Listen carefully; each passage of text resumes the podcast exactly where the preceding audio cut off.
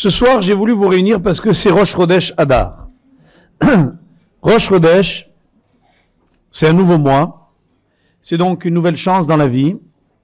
La lune, si elle était visible parce qu'il fait mauvais, vous n'en apercevriez qu'un tout petit morceau de croissant, un minuscule filet, qui est suffisant pour annoncer que quelque chose se passe dans le ciel pour un observateur terrestre. Et cette dimension du renouveau, elle est une espérance. Je sais qu'il y a beaucoup de gens qui viennent, que ce soit au cours ou ailleurs, avec une espérance profonde. Parfois, ils ont l'impression que leur espérance est déçue. En fait, c'est faux. Parce que celui qui est un véritable être espérant, il n'est jamais déçu. L'espérance, ça ne veut pas dire attendre quelque chose de précis et déplorer de ne pas l'avoir. C'est réaliser que espérer, c'est être dans une certaine situation. Ça veut dire attendre quelque chose de la vie. Je voudrais me permettre de dire à ceux qui pensent qu'ils sont déçus parce qu'ils ne trouvent pas ce qu'ils attendent de la vie, qu'il est infiniment plus fort d'espérer que d'avoir trouvé.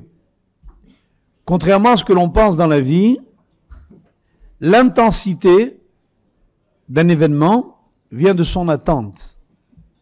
Et c'est beaucoup plus dur de continuer à vivre une même qualité de vie lorsque l'on a trouvé ce que l'on croit avoir cherché, plutôt que de chercher encore. Pour être un peu plus clair, imaginons, je prends une hypothèse tout à fait théorique, que dans la salle, il y a ici quelqu'un qui aimerait se marier. Je prends une hypothèse tout à fait au hasard, hein jeune homme ou jeune fille. Et imaginons qu'en partant ce soir, dans quelques instants, il ne se soit pas encore marié. Ce qui est aussi une hypothèse vraisemblable, du moins je l'espère. Et que, il peut se dire après tout, franchement, ça finit par durer, de pas trouver toujours ce que je veux, quand je veux, là où je veux, avec qui je veux, et puis d'espérer et d'être déçu. Imaginons que cette personne trouve et que lundi prochain, enfin pas lundi prochain parce que je suis en, Martinique, c'est vrai en plus. Non, pas sous les cocotiers, dans une synagogue, hein, je vous rassure. Oui, je vais inaugurer la synagogue de Fort-de-France. Ceux qui veulent venir avec moi, je prends le vol Air France. euh, Il y a y a une nouvelle synagogue à Fort-de-France qui sera donc inaugurée lundi prochain et dans laquelle on fait, paraît-il, minyan en bikini. Mais enfin, euh, justement, c'est pour ça que j'y vais, c'est pour arrêter. Donc, euh, donc euh, ils vont... Imaginons que le lundi d'après, pas le lundi d'après parce que c'est pour Rime, mais le lundi suivant. Euh, Est-ce que je suis là? Oui, je suis là, si Dieu veut. Donc, imaginons donc dans trois semaines que une jeune fille, un jeune homme vienne me dire, écoutez, c'était extraordinaire. Au Hammam Café, j'ai trouvé l'âme sœur. Et que cette personne imagine que c'est fini. Ça y est, on va parler des modalités du mariage, de la forme de la robe, du lieu de la cérémonie, du menu de la réception, et ça y est, la vie est sur roue libre, tout est fini. C'est là qu'on commet l'erreur fatale. C'est quand on a trouvé que tout commence. Et c'est précisément parce que la plupart des couples l'oublient qu'il y en a beaucoup qui échouent. Certains qui malheureusement arrêtent de vivre ensemble, d'autres qui continuent de vivre ensemble en cessant d'y être vraiment. Et ces drames viennent d'une mauvaise compréhension de l'abord de la chose. L'abord de la chose, c'est réaliser que la vie c'est une découverte perpétuelle et que être en attente d'un événement que l'on croit important, c'est peut-être ce qu'il y a de plus extraordinaire dans l'existence. Et même si ce n'est pas toujours le projet que l'on a soi-même conçu, l'espérance que l'on a soi-même caressée, le projet que l'on a soi-même défini, être, un être en espérance, c'est être quelqu'un d'infiniment heureux. Si ce n'est pas le cas, alors il faut encore m'écouter quelques minutes. Pourquoi? Parce que ce soir, c'est pas seulement Roche Rodesh, donc le temps de l'innovation, c'est Roche Rodesh Adar. Et Adar, c'est le mois des poissons. Alors, les poissons, qu'est-ce que ça a à faire avec nous? Ça a fait pas mal de choses. Je ne parle pas seulement des menus. Vous savez qu'il y a toute une symbolique du poisson qui, dans beaucoup de communautés, symbolise la protection contre le mauvais œil. Beaucoup de gens, effectivement, mangent du poisson parce qu'ils pensent qu'indépendamment des qualités nutritives de cet animal, il a également de très bons signes derrière.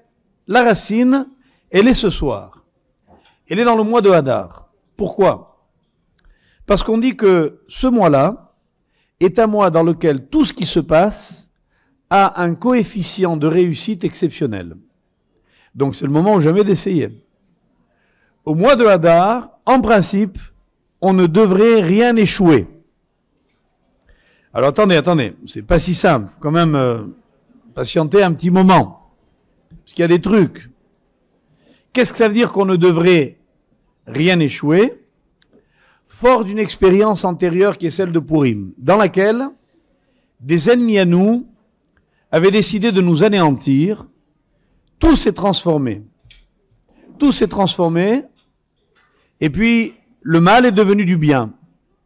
Et on a donc appris que dans ce mois-là, la Shechina, la présence divine, cherchait la proximité de son peuple. Il y a une providence particulière ce mois-ci. On dit que, par exemple, tous les procès qui ont lieu au mois de Hadar se terminent toujours très bien. Donc, si vous pouvez essayer, par exemple, de faire votre déclaration d'impôt ce mois-ci, par exemple, euh, si vous avez des, des rendez-vous euh, commerciaux importants, juridiques importants, tâchez de les placer pendant le mois de Hadar. C'est un mois dans lequel beaucoup de choses marchent. Pourquoi? Confronté à ce que j'ai dit tout à l'heure, je vous raconter une histoire. Il y avait un jour un, un rave qui aimait particulièrement accomplir une mitzvah. C'était marier des orphelins. Chaque fois qu'il y avait une orpheline dans sa ville, il s'occupait d'elle, lui fournissait son trousseau, le nécessaire pour son mariage, bien évidemment payait lui-même, trouvait l'argent pour la cérémonie, et puis organisait absolument tout. Demain pour un orphelin. Et un jour, il était au comble de la joie parce qu'il a réussi à marier un orphelin et une orpheline. Et ce rabbin qui était déjà très âgé, qui avait du mal à se mouvoir, s'est mis à danser comme un jeune homme. Et l'orchestre chantait un très bel air, un air des psaumes qui disait Ken bakodesh chaziticha. Oui, je t'ai vu dans le sanctuaire en parlant de Dieu. Et Sama lecha nafshi, dit plus loin le verset, et mon âme aspire après toi. Et le rabbin, dans, dans l'euphorie de la soirée, lâche un mot. Il dit, le jour où je quitterai ce monde, j'aimerais que l'on m'enterre avec cet air. J'aimerais que le jour de mes funérailles, on chante cet air. Les années passent, de longues, longues années, et puis c'était un soir d'hiver, il neigeait dans une forêt, parce que l'histoire se passe dans un pays septentrional, on entend le galop de chevaux qui foncent dans la neige, leurs pas étouffés, leurs euh, sabots étouffés par la neige. Et voilà que les cavaliers déboulent dans une allée. Tout d'un coup, ils s'arrêtent net. Ils voient devant eux une énorme procession. Ils s'arrêtent et s'aperçoivent qu'il s'agit d'un enterrement. Ils descendent et demandent qui enterre-t-on? On leur dit un rave, ils demandent lequel. C'était celui-là. Ce fameux vieil homme qui dansait tellement avec les orphelins. Alors les cavaliers sortent leurs instruments, parce que c'était l'orchestre du jour du mariage, qui revenait lui-même d'un autre mariage, et qui s'est souvenu de la parole du rave, et qui a chanté, et qui a joué pour lui, et il est mort dans la chanson, il a été enterré dans la chanson qui était la sienne. Cette histoire, rapportée dans les Sipuré chassidiques, illustre de façon très, je disais, émouvante, mais vraie, profonde, ce que je veux dire. Dans la vie, on accède toujours ce à quoi on tient vraiment. Et je crois que la plupart d'entre nous croient vouloir sans vouloir. Et le drame de la vie, c'est qu'on ne choisit pas de vouloir. Or, la volonté, est quelque chose de tellement dur à faire rentrer en l'homme. Ça veut dire que réussir à comprendre que celui qui a un projet de vie clair, qui sait où il va et pourquoi il le fait, est absolument assuré de réussir sa vie. Ne laissez pas votre vie dépendre d'événements que vous qualifierez de succès si vous les obtenez. La vie, c'est pas un événement. C'est pas une succession d'événements. Tiens, si je fais ça, j'ai réussi. Et si je ne le fais pas, j'ai échoué. La vie, c'est faire émerger de soi une volonté, savoir ce qu'on veut. Non pas ce qu'on veut comme personne, ce qu'on veut comme euh, nom, comme surnom, comme renom. Non. Que l'on veut comme projet. Si vous définissez votre projet de vie, je peux vous dire, mes chers amis, puisque ce soir c'est plus l'ami qui vous parle que le maître, que vous avez réussi votre vie tout court. Il faut donc savoir élucider son projet de vie. Et le mois de Hadar est un mois qui a cette vertu pourquoi? La Gemara dit celui qui voudrait que ses biens se perpétuent, donc euh, qui ne veut pas un jour être déshérité, perdre ce qu'il a, devra y planter Eder. En hébreu, Aleph Dalet Resh, c'est un arbre, un peuplier. Il devra y planter un peuplier. Le sens simple du Talmud, c'est que le peuplier est un arbre reconnaissable aisément, comme à l'époque il n'y avait pas de cadastre, donc on pouvait aisément dire, tu sais, le champ Intel, là où il y a le peuplier, il appartient à monsieur Intel. Donc c'était une façon de distinguer une propriété. Mais nos maîtres ne sont pas restés à cette explication. Ils ont recherché à savoir ce que voulait dire Eder. Eder est un renvoi à Adar. Adar, le mois dans lequel nous entrons, qu'a-t-il de caractéristiques J'ai retenu pour vous deux caractéristiques qui vous aideront, je l'espère, beaucoup. La première d'entre elles, c'est que le mois de Hadar, s'il y a eu Purim et qui donc explique tout ce que je suis en train de vous dire, c'est que dans Purim, c'est connu de tout le monde, il n'y a pas une seule fois dans l'épisode la mention du nom de Dieu. Autant à Pessah, on ne parle que de Dieu, la main étendue et le bras étendu, et puis le pharaon qui ouvre de grands yeux, et le monde qui s'émerveille, et la nature qui n'en revient pas, et les miracles visibles, écrasants, l'homme disparaît derrière la, l'éclatante apparition divine, autant à Purim, il ne se passe rien. C'est une intrigue, une intrigue humaine, dans laquelle, tout simplement, un roi se fâche avec sa femme, ce qui devait arriver, puisque pour lui sa femme était un objet, de surcroît un objet désirable, de surcroît un objet montrable, et il avait décidé ce soir-là qu'elle devait se promener en petite tenue devant tous ses invités lors du banquet qui durait depuis six mois. Nous, là, on va rester quelques heures, mais j'ai le six mois, ils ont mangé, je sais pas si vous voyez, manger une pizza à Hammam Café pendant six mois.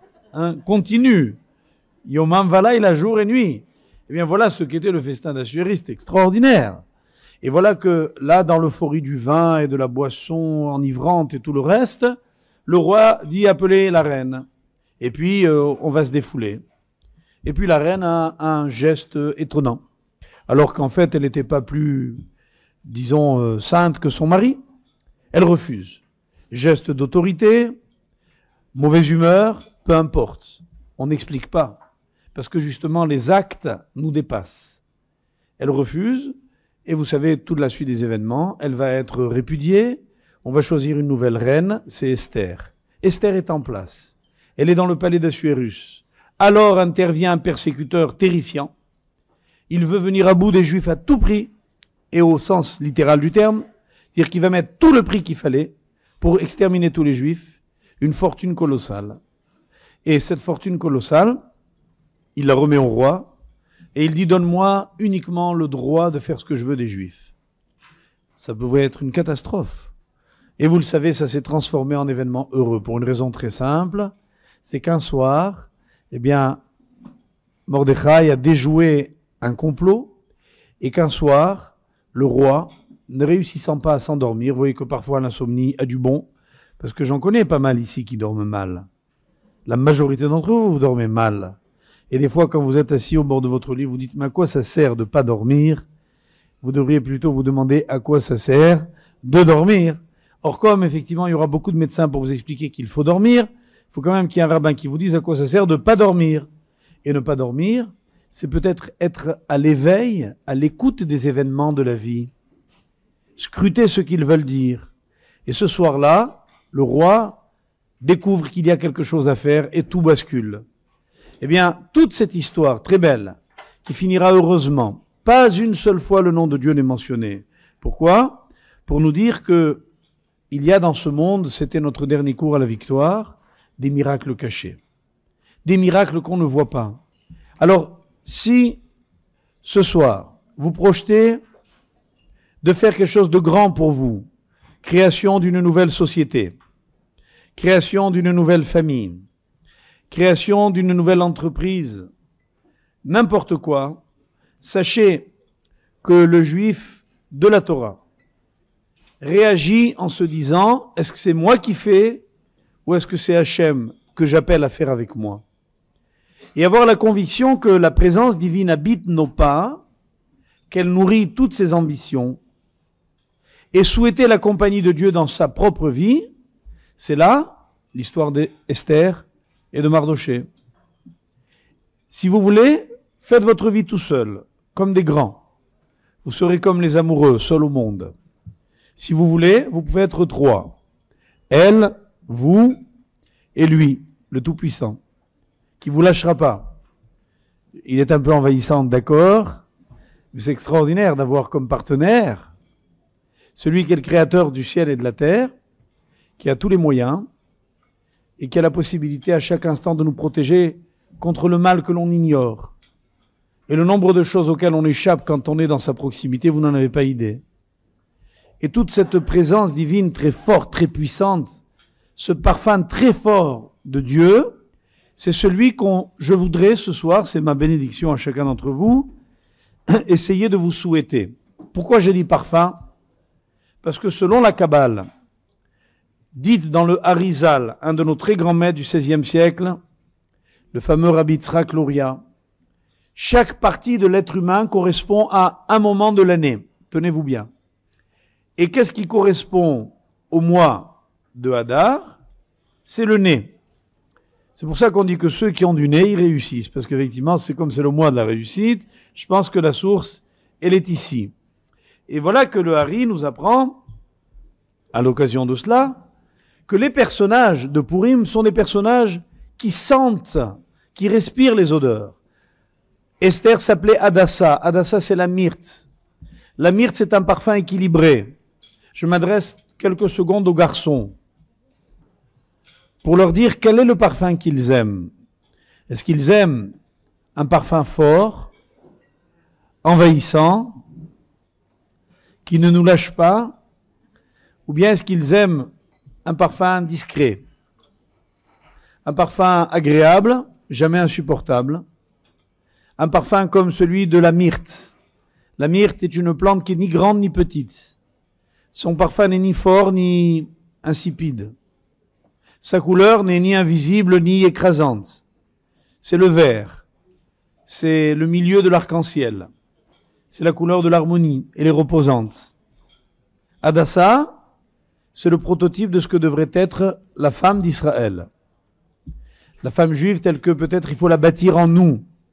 On peut être quelqu'un de très exubérant ou de très discret on doit quand même essayer de se rapprocher de cette dimension d'équilibre qui est exprimée par Adassa. Je m'adresse aux jeunes filles pour leur dire que devenir Adassa, c'est être capable de féconder sa nature dans tout ce qu'elle a d'intime et de la réfréner dans tout ce qu'elle a d'expansif. De trouver l'équilibre qui fait d'un être quelqu'un à découvrir, quelqu'un qu'on a envie de connaître. Non pas quelqu'un de secret, non pas quelqu'un d'évanescent, qu'on ne peut pas sentir, qu'on ne peut pas voir, mais non pas quelqu'un qui vous écrase de sa présence. Or, je sais que aujourd'hui, dans les magazines et autres euh, expédients divers, on essaye de rendre la femme synonyme d'un être incontournable, c'est-à-dire qui s'impose, on tâchera de nous donner les habits, les coiffures, les parfums, les atours qui permettent à une femme, entre guillemets, de s'imposer, qu'on le veuille ou non. Elle est là. Elle est là, vous voyez ce que je veux dire. Et ça, c'est pas nécessairement une bonne chose. Trouver sa place sans être obligé de l'occuper brutalement, c'est peut-être euh, toute la science de la vie. Et c'est ça que Mordechai, qui en hébreu signifie Mare Daichi, dit la Gemara en araméen, ça veut dire celui qui respire le parfum, le même, la myrte, Mehdi en araméen, se sont retrouvés au cœur de cette aventure. Alors vous savez que le parfum, c'est ce qu'il y a de plus délicat chez l'être humain. On dit que c'est le seul sens qui n'a pas été perverti lors de la foi du premier homme. On dit que c'est le sens le plus spirituel. Tous les sens, le toucher, le goûter, l'odorat, est très différent d'eux. Il est très fin. On n'a pas l'impression qu'il soit nécessaire de l'éliminer. Quand par exemple vous prenez de la nourriture, une partie va se transformer en énergie vitale, notre sang, une autre va être éliminée. Dans l'odeur, il n'y a rien à éliminer, une fois qu'elle est bonne, bien sûr. C'est-à-dire qu'elle est respirée par le corps, qui en profite intégralement. Il sent tout, il respire tout, il bénéficie de tout, et voilà pourquoi il a une connotation qui est celle que l'on appelle éder. Et que je vous explique donc enfin, si ce que j'ai voulu dire ce soir, c'est que éder veut dire la spiritualité, c'est-à-dire quelque chose qui fait partie de la dimension non physique du monde. Essayez peut-être de réaliser que dans la dimension qui s'appelle le mariage, il y a une dimension spirituelle incontournable, celle-là. En d'autres termes, que ce qui doit être le critère par lequel j'élabore la découverte de celui ou de celle qui va traverser la vie et atteindre l'éternité avec moi, c'est pas seulement celle ou celui qui me plaît, avec lequel je passe des moments agréables, celui qui correspond simplement à un confort de vie, mais à un projet de vie. C'est le mot de la soirée, le projet de vie. Le projet de vie, il est d'essence spirituelle. Il n'a rien à voir avec l'accommodation dont on nous fait tous les jours état pour définir ce que c'est qu'une union entre guillemets réussie. Et voilà pourquoi Eder, Adar, c'est le mois dans lequel il fallait se retrouver. L'autre raison enfin, c'est parce que Adar, Eder, c'est la simcha en hébreu, la joie. Et dans la joie, il y a la pérennité. Qu'est-ce que c'est que la joie? C'est un moment dans lequel on sent qu'il n'y a pas d'arrêt. Dans un sanglot, il y a constamment une coupure. Dans une joie, il y a une sorte de plénitude qui nous permet de parvenir à un stade d'épanouissement complet dans lequel on sent que rien ne vient troubler. Et vous savez bien qu'un bonheur est cassé par une toute petite chose. Parfois, dans une très belle fête, il suffit qu'il y ait un petit incident et tout est gâché. On a l'impression que même si un tableau est superbe, s'il y a un trou, s'il y a un trait qui est manqué, le tableau a échoué. Dans la vie, le bonheur, c'est essayer de découvrir la plénitude. Si, dans nos vies, on se contente d'écouter ce que le monde dit pour nous, décide pour nous, conçoit pour nous, on sera toujours à la recherche de quelque chose que l'on verra nous échapper à chaque instant. Si on essaye, par des repères clairs, de rebaliser notre existence et de savoir pourquoi on vit ce que l'on vit et comment on est décidé à le vivre, alors je suis persuadé que chaque expérience, un cours, un dîner, une sortie, va être quelque chose qui s'inscrit dans une dimension très forte, très belle, qui est la dimension spirituelle. Alors j'avais tellement peur que vous en fassiez l'économie dans votre vie que je me suis précipité pour vous le dire ce soir, pour vous inciter à avoir d'autres appétits que la pizza, à essayer au moment où vous mangez justement de vous faire oublier que c'était l'essentiel et de vous faire réaliser que ce qui est important, c'est non pas le goût que la nourriture nous laisse, mais le goût que la vie nous incite à chercher. Et dans la mesure où vous le voulez, alors notre but à nous, il est très simple, c'est d'essayer de vous y aider. Et de vous y aider, c'est possible.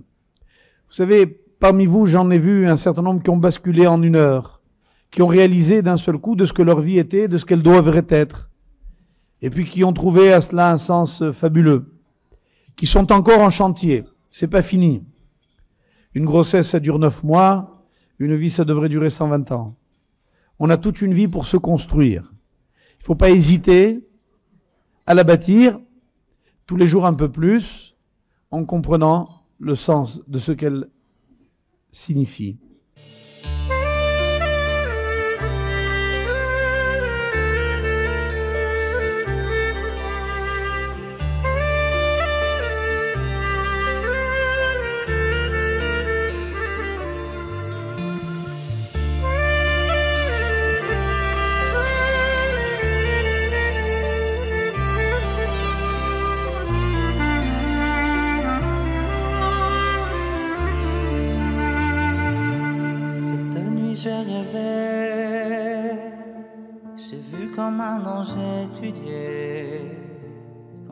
Leva la tête, son visage irradié de pureté. Puis il m'a regardé et me fit signe d'approcher. Soudain je reconnus le rêve que la France avait tant aimé. Il nous a guidés,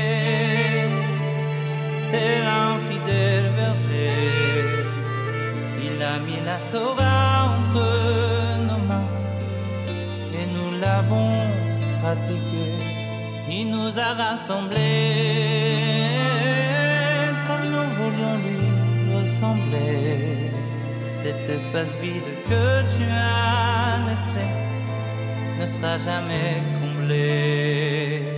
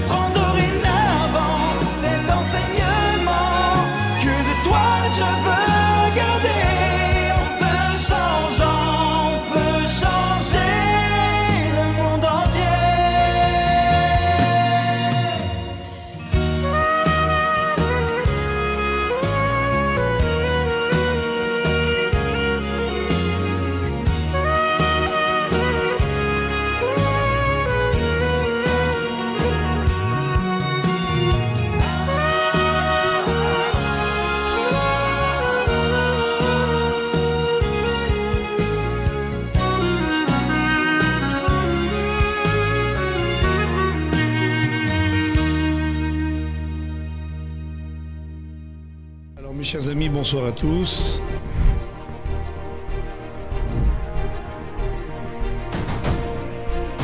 Les cours avaient lieu en permanence. La Torah était accessible à tout le monde. Il fallait être là. Parce que pour moi, chacun de ces cours, c'est un chef-d'œuvre. Comprendre qu'on est dans une époque où les cours de Torah grand public n'existent pas. Le nombre de personnes qui me disent on était au cours du lundi. L'authenticité du message. C'est pas possible, ce qu'il dit, c'est vrai. Il avait ce don inégalable. Il se devait de, on va dire, de transmettre la Torah. Pour lui, c'était, le, le- je pense, la chose la plus importante.